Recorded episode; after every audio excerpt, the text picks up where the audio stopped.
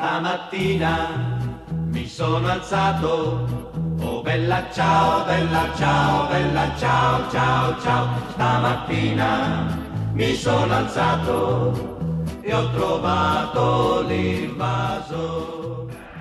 Sin balón, sin balón. Muy buenas noches a todos, un capítulo más de Sin Balón. Regresamos a Camino a Qatar, como ya lo podemos escuchar con la música de entrada, eh, este camino que nos va a ir llevando de a poco rumbo a la Copa del Mundo número 22 en Qatar, el próximo mes de noviembre y diciembre del año 2022. Ya nos acercamos a estar a un año de esta Copa, entonces tenemos que ir armando todos los preparativos. ¿Cómo estás, Neto? Bien, bien, muchas gracias, Pancho. Otra vez coincidió las, ahora la segunda entrega de este camino rumbo a Qatar con fecha FIFA entonces vamos, vamos pegaditos ahí a la fecha FIFA hasta llegar a, a Qatar. Esta fecha FIFA que luego como aficionado común dices, no, qué flojera, como que te corta el ímpetu que traías de que pues ya va a ser el repechaje acá, ya va a empezar la liguilla, en Europa ya se están acomodando las, las ligas, con algunos con algunas sorpresas, pero bueno, luego pasan historias como estas que sucedieron ayer de que clasifica Escocia, clasifica Macedonia con Goran Pandev de ídolo y pues son estas cositas que te hacen que, que la fecha FIFA cobre todo el sentido y no solo la fecha FIFA, sino el, el fútbol en general, este,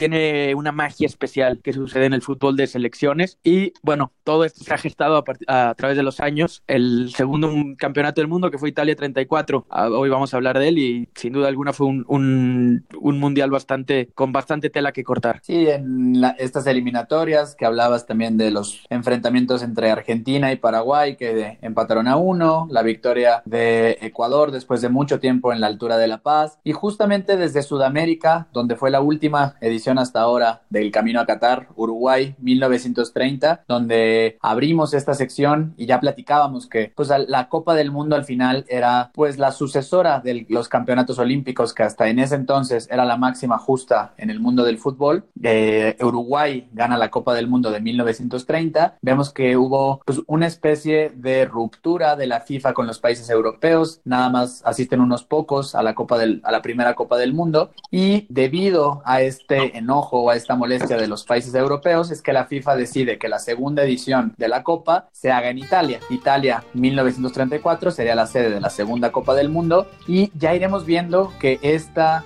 primera victoria, digamos, de la irrupción política y de la propaganda nacionalista en el fútbol, pues tuvo sede en Italia, justamente por un dictador que, que ahora Neto nos contará un poco más sobre él. Sí, y se repetiría en algunas otras ocasiones en, en mundiales también. Eh, bueno, el contexto histórico es este periodo entre guerras. Eh, Mussolini eh, tenía el poder en, en, en, la Italia unificada, buscaba este sentido pues patriótico, muy parecido a lo que Hitler estaba haciendo en, en Alemania y y, Franco en España. Entonces, este era el contexto social, político de, de, Europa y Mussolini pensó que ganando el título del Mundial del 34 iba a ser más fácil eh, impregnar a la gente italiana de este, de este nacionalismo.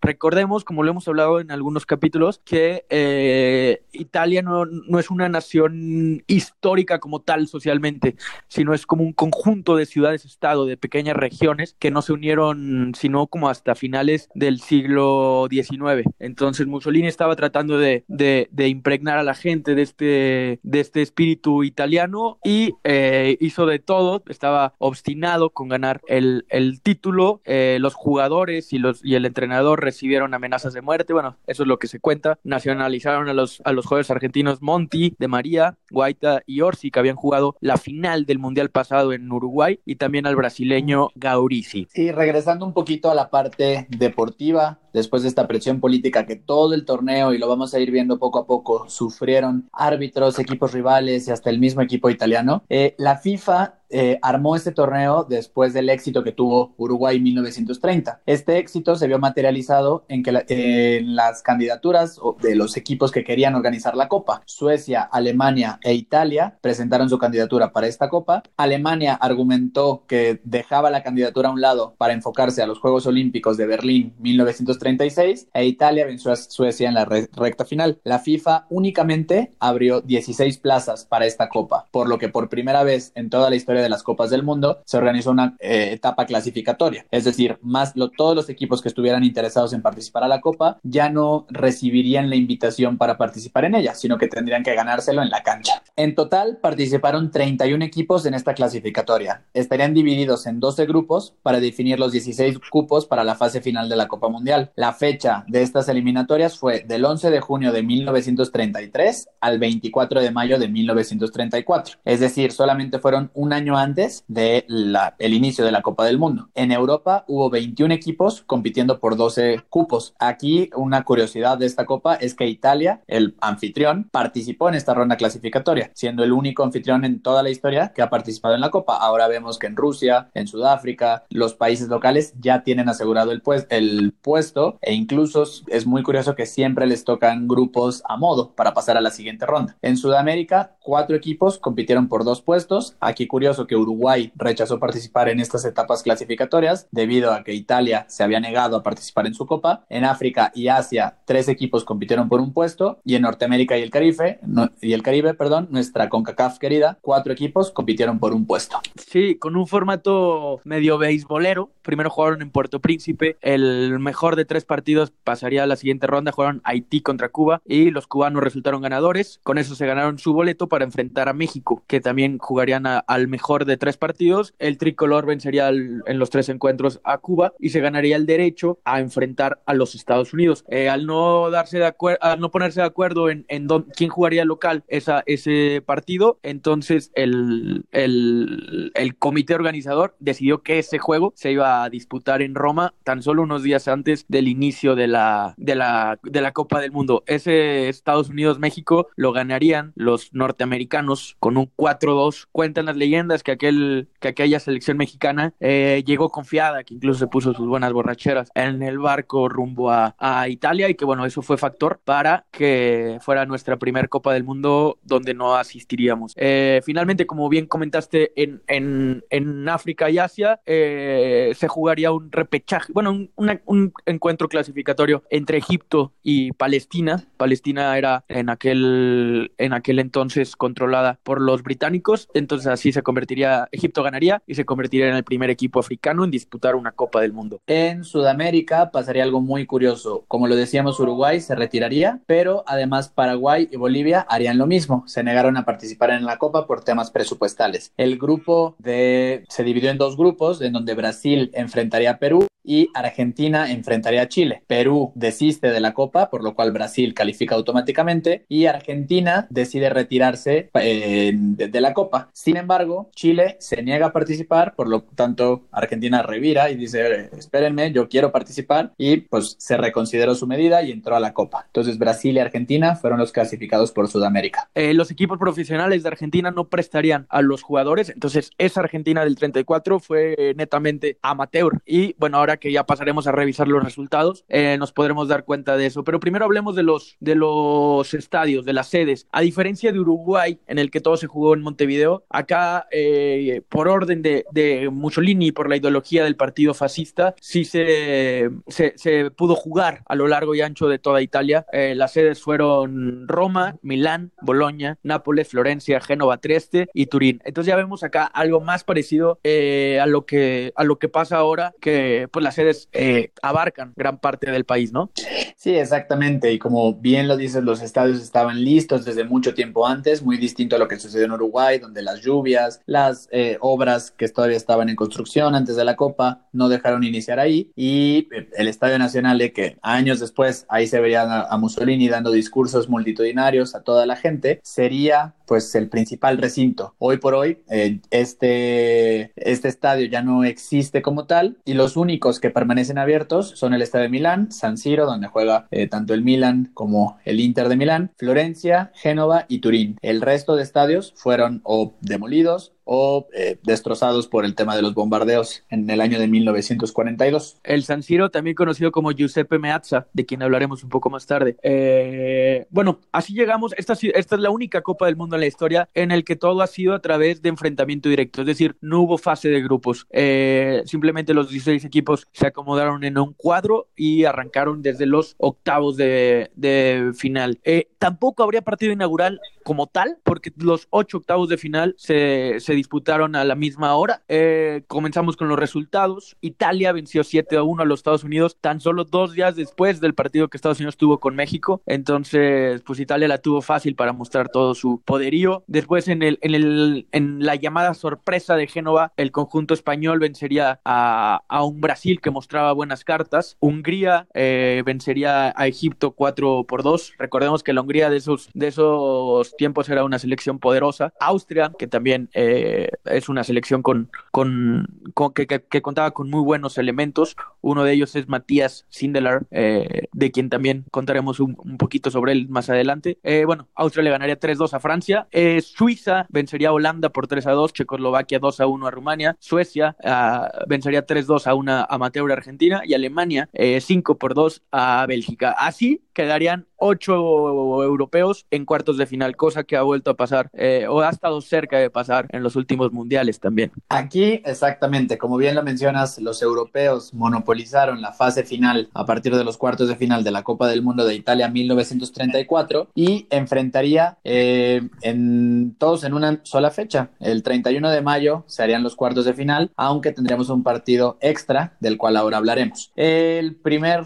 enfrentamiento se da entre Italia y España. Eh, España tenía un juego muy vistoso, tenía jugadores como Regueiro, que Isidro Lángara, jugadores que para el fútbol mexicano también son o sonarán familiares. Eh, España comienza ganando ese partido eh, y pues regresemos al inicio del capítulo donde hablamos de la presión que el fascismo italiano ejercía tanto en rivales como en árbitros. El árbitro del partido fue presionado pues casi con amenazas de muerte para que favoreciera a una Italia que no encontraba por dónde empatar a, a la España de Franco. Como curiosidad, esta España tiene una bandera distinta a la que conocemos hoy, hoy por hoy, con los colores rojo, eh, amarillo y una especie de guinda o morado en su, en su parte inferior. En el segundo tiempo, el árbitro marcaría un, un gol a favor de Italia ante una evidente agresión de un italiano al portero español que se quedó tirado en el piso y pues el, el italiano eh, anotaría frente a la portería prácticamente abierta. El partido terminaría uno a uno. En ese entonces el formato de desempate no incluía eh, penales, por lo que un segundo partido se jugó apenas un día después. Los italianos cosieron a patadas a los españoles y el, al día siguiente los españoles no pudieron eh, reponerse del duro encuentro que habían tenido un día antes, por lo que los italianos en Florencia le ganan 1 por 0 a España para convertirse en el primer clasificado a las semifinales del torneo. Como dato curioso, el árbitro René Merced, un suizo, fue expulsado del fútbol internacional y también del fútbol de su propio país de por vida a partir de ese, de ese encuentro que periódicos como El Mundo en España o la revista Sports Illustrated lo mencionan como uno de los escándalos más, más importantes del deporte del siglo XX. Eh, el gol de Giuseppe Meazza fue tras una falta al arquero español Juan Nogués, quien estaba supliendo al arquero titular que era Zamora, aquel por quien el trofeo al mejor portero de la temporada de la Liga Española lleva su, su nombre. También dos goles legales de España serían, serían anulados. Entonces, bueno, eso también me recuerda un poco al, al Corea del 2002, precisamente contra Italia y contra España. Vaya paradoja, ¿no? Sí, ya tendrían su dosis de, de revancha histórica los italianos a la inversa. El resto de cuartos de final se resolverían en tiempo reglamentario. Repasemos los tres cuartos de final pendientes. El 31 de mayo también en la ciudad de Bolonia, Austria vencería a Hungría con goles de Horvath y Sisech. Pusieron el conocido como Wonder Team por delante y el delantero Sarosi eh, acortaría las distancias, pero Hungría quedaría disminuida por las lesiones que tuvo su plantilla. Aquí eh, recordemos, o más bien mencionemos, que no había cambios. entonces los equipos que se quedaban con jugadores menos, ya sea por eh, algún tema de lesión, desgaste físico, cualquier cosa, no podían eh, hacer cambios. Así que Austria sería el rival de Italia en las semifinales. En Milán, Alemania derrotó a Suecia por 2 a 1, eh, una Alemania que tuvo más dificultades de las que se esperaban, porque no fue hasta la segunda parte cuando Homan marcó dos goles en tres minutos para que así pudiera, pudiera vencer al cuadro escandinavo. Y finalmente Checoslovaquia, de la cual estaremos hablando más adelante por su destacado paso, remontó a una convincente Suiza, saludos hasta Suiza, por cierto, para eliminarla por 3 a 2 en el estadio Benito Mussolini, ojo, Benito Mussolini, de Turín. Eh, bueno, ese Austria-Hungría, un, un derby, porque tan solo unos años antes pertenecían a la misma, a la misma nación, eh, también fue un duelo bastante polémico, al igual que el Italia-Austria, que muchos austriacos mencionan que, eh, bueno, el arbitraje también favoreció en buena medida al conjunto local. La figura de aquel equipo austriaco, Matías Sindelar, vale la pena hablar un poquito sobre él. Era un delantero conocido como el Mozart del fútbol. Hay un apodo bastante ligero, ¿eh? Pero eh, es el, el, futbolista austriaco más reconocido de todos los tiempos y en el siglo XX fue llamado el, el mejor deportista austriaco. Entonces, este, este austriaco también impulsó mucho el fútbol en la entonces Austria-Hungría, ya después en, en Austria. Y su figura va más allá de lo deportivo, pues era un claro opositor al régimen nazista cuando este invadió Austria, eh, e incluso prohibía, prohibía, prohibía el fútbol. Eh, este siempre como que organizaba partidos clandestinos y tenía movimientos de, de resistencia hasta el 23 de enero de 1939, cuando fue encontrado muerto en su departamento eh, junto a su novia, Camila Castañola, que era una mujer de origen judío eh, y quien eh, sería encontrada muerta tan solo un día después. Entonces, es, este, es esta imagen de, de Sindelar que vale la pena eh, recordar como de esas veces que el fútbol rebasa la, la, la, cancha y bueno, él era parte de esta, de esta Austria semifinalista. Sí, no, no perdamos de vista lo que mencionábamos al inicio, pues estamos en el año de 1934, los ejércitos estaban alistándose en una Europa muy, muy caliente entre guerras, con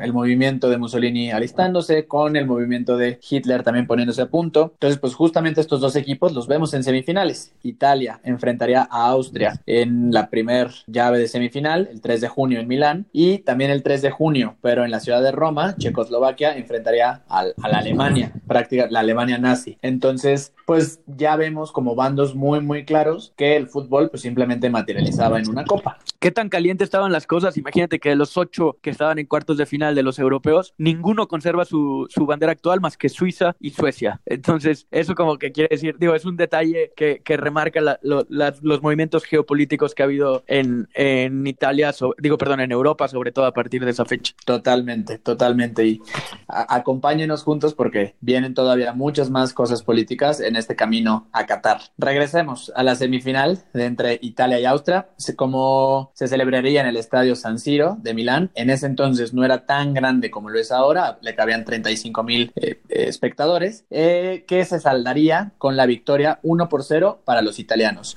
Nuevamente la polémica enfrascaría este partido. Austria, que días a días del partido semifinal eh, había perdido a su delantero Horvath por lo que su técnico, el técnico austriaco, había declarado a, a, frente a Vittorio Pozzo, el entrenador italiano, que Austria no tenía posibilidades frente a la escuadra azzurra. Sin embargo, el partido terminó apenas 1 por 0. El Italia marca el gol y a partir de ese momento echa el famoso camión atrás, eh, algo que sería típico en el calcio italiano con un sistema netamente defensivo y así avanzaría a, su primera final de toda la historia. La otra semifinal que se llevó a cabo en el Estadio Nacional de Roma enfrentaría a Checoslovaquia con Alemania. Eh, los checos vencerían por 3 a 1 a los alemanes con hat-trick de Nejetli, que terminaría, terminaría siendo el goleador del torneo con cinco goles. Él era un centro delantero del Esparta de Praga que, bueno, llevaría a su país a enfrentar a, Italia en una dura final. Muy, muy dura final. Y antes del máximo partido de la Copa del Mundo de 1934, tendríamos el partido por el tercer lugar, que por primera vez en la historia de los mundiales se disputaría. Recordemos que Estados Unidos gana el tercer lugar del Uruguay 1930 a costa de una Yugoslavia que decide no participar participar en este partido, por lo que Austria se mediría las fuerzas contra Alemania en un partido muy muy duro disputado en el estadio Giorgio Ascarelli de Nápoles tres días antes de la final de, de la Copa. La estrella austríaca Matías Sindelar no figuró en el once titular, aunque el Wonder Team,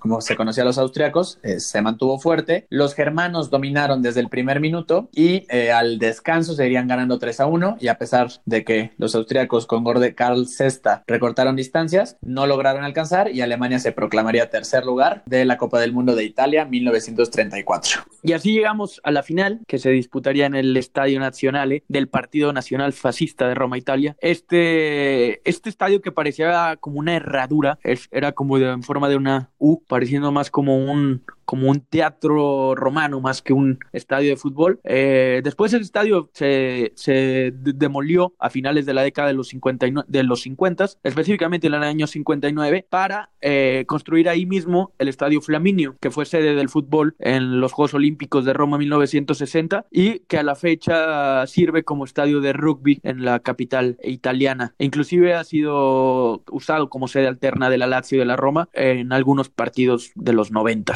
Eh, bueno, volviendo a la final, se enfrentaría Italia contra Checoslovaquia en la primer final que duraría 120 minutos, ya que en el tiempo regular se eh, empataron a, a unos se adelantarían primero los checos con gol de Antonín Puk, tocayo de Antonín Palenka, eh, a falta de 19 minutos. Y faltando solamente 9 minutos, el italiano, el italo-argentino, Raimundo Orsi, empataría el partido y lo mandaría al tiempo, al tiempo suplementario. Ídolo del rojo, Raimundo Orsi. Y aquí vale la pena retomar algunas declaraciones de jugadores de, de Italia. El italo-argentino Luis Monti, que había jugado la Copa del Mundo de Uruguay en 1900 30 Es el primer hombre que disputaba dos finales de un mundial y declaró, años más tarde, después de esta copa, dijo, en 1930 en Uruguay me querían matar si ganaba y en Italia cuatro años más tarde si perdía. Esto refuerza los rumores de que Mussolini justamente bajó al vestidor antes de el inicio de los tiempos extra para hablar amigablemente, entrecomillado, con los jugadores italianos y solicitarles de la manera más atenta que debían ser campeones del mundo si querían seguir viviendo. Con esta consigna salieron los italianos a devorarse a los checos en el tiempo extra y con gol de Angelo Schiavo, jugador del Boloña y nacido en Boloña también, al 96 se harían de su primer Copa del Mundo, la primera de algunas cuantas más que vendrían unos años después. Y así terminamos el recuento de la Copa del Mundo de Italia 1934. Roma vivía una fiesta eh, que duraría varios días por el campeonato de Italia. La gente estaba muy contenta con lo hecho por la escuadra azzurra y Benito Mussolini, sin duda, tenía pues su objetivo en la bolsa. La gente estaba contenta, identificada con el país, en un eh, muy buen momento para pues unificar a una Italia que como bien decía Neto, era dividida por varios reinos o por varios territorios y al final pues necesitaba esta unificación para alistarse hacia un totalitarismo y autoritarismo que años después lo veríamos muy marcado en el estallido de la Segunda Guerra Mundial.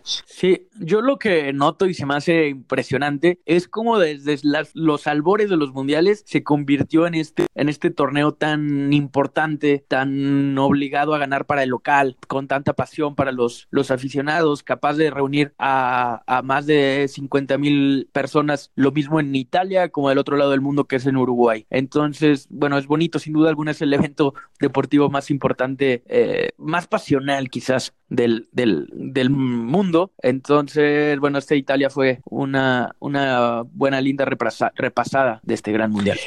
Regresemos a los datos, a las formaciones que se utilizaron en este mundial. El campeón Italia salió con una formación de 2-5-3. Aquí seguimos viendo como principalmente los cuadros se armaban de adelante para atrás y no de atrás para adelante, como muchos técnicos han dicho. Ahora eh, participaron 16 selecciones, incluida Egipto, que fue la primera selección africana en participar en la historia de un mundial. Se jugaron 17 17 partidos, ya que hubo un desempate en los cuartos de final. Recordemos aquel Italia-España tan polémico. Se anotaron 70 goles en, el, en, la Copa. El partido que más goles tuvo fue el Italia contra Estados Unidos, que aportó 8 goles, 7 a 1 ganaron los italianos. Y esto dio un promedio de goles de 4.1 tantos por encuentro, que pues fue un promedio bastante alto para las Copas del Mundo. En total, 363 mil espectadores acudieron a los estadios italianos a presenciar los duelos. Esto refuerza el, la, potencia de estas copas en cuanto a la atención y mantener a la gente cautiva dentro del estadio de lo que sucedía en el rectángulo verde. El goleador, como lo dijimos, fue Oldrich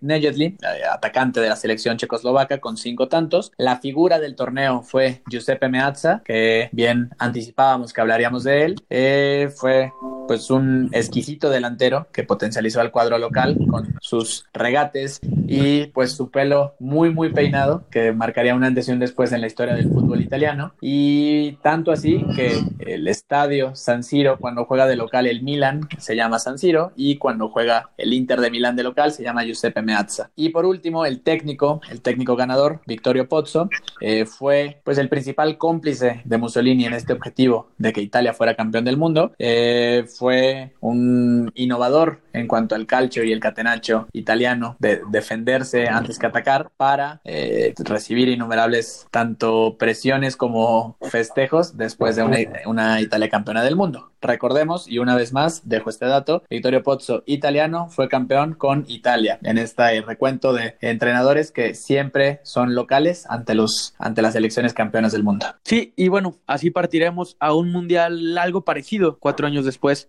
que ya hablaremos sobre él. Nada más una pausa. Entonces, para, para echar la culpa de por qué los italianos son los más guapos cada mundial es a Giuseppe Meazza. Exactamente, sí, creo que, creo que él fue el que instauró esta moda, que ya luego lo veríamos con Fabio Canavaro, con Totti y demás. Bien, nada más Roberto Bayo ahí fue la exclusión con ese look de temerario. Pero, eh, bueno, pues los esperamos en aproximadamente un mes, cinco semanas quizás, para hablar del de, siguiente mundial en una Europa todavía más caliente que en Italia 34, hablando desde lo político, lo bélico, lo social. Sí, agradecer una vez más a todos los que nos están escuchando. Ya llegamos a 18 países, es el último dato que nos arrojan todas las estadísticas. Cada vez hacemos la familia sin balón más grande. En la semana publicamos por ahí una nota que nos hizo el periódico AM. Muchísimas gracias a todo el periódico AM que confía en nosotros y en el proyecto de Sin Balón. Eh, vamos ampliando nuestras redes, ya se han puesto en contacto con nosotros eh, asociaciones para eh, hacer sinergias en cuanto al programa y, la misión de llevar el fútbol y el deporte a más personas. Así que muy contentos, muy contentos con el alcance que, que hemos tenido y esto pues es sin duda gracias a ustedes. Ayúdenos a seguir nuestras redes sociales, Instagram, Twitter, recuerden arroba sin balón oficial y pues suscríbanse a los canales. Estamos en Spotify, estamos en Google Podcast, ya estamos también en Apple Podcast. Entonces por ahí ya vamos ampliando las opciones y para que puedan escucharnos en su plataforma favorita. Sí, y también que nos manden sugerencias de, de temas, de eh, futbolistas que podamos hablar, de equipos, de eventos, de guerras, de lo que sea. A nosotros pónganos un tema sobre la mesa, ya debatiremos sobre él y les contaremos esa historia. Eh, agradecerles eh, nuevamente al periódico M y a todos los que nos, nos han escuchado a través de todos los episodios. Muchas gracias, Neto. Nos vemos el próximo domingo y buenas noches a todos. Y el árbitro marca al final una historia para contarla.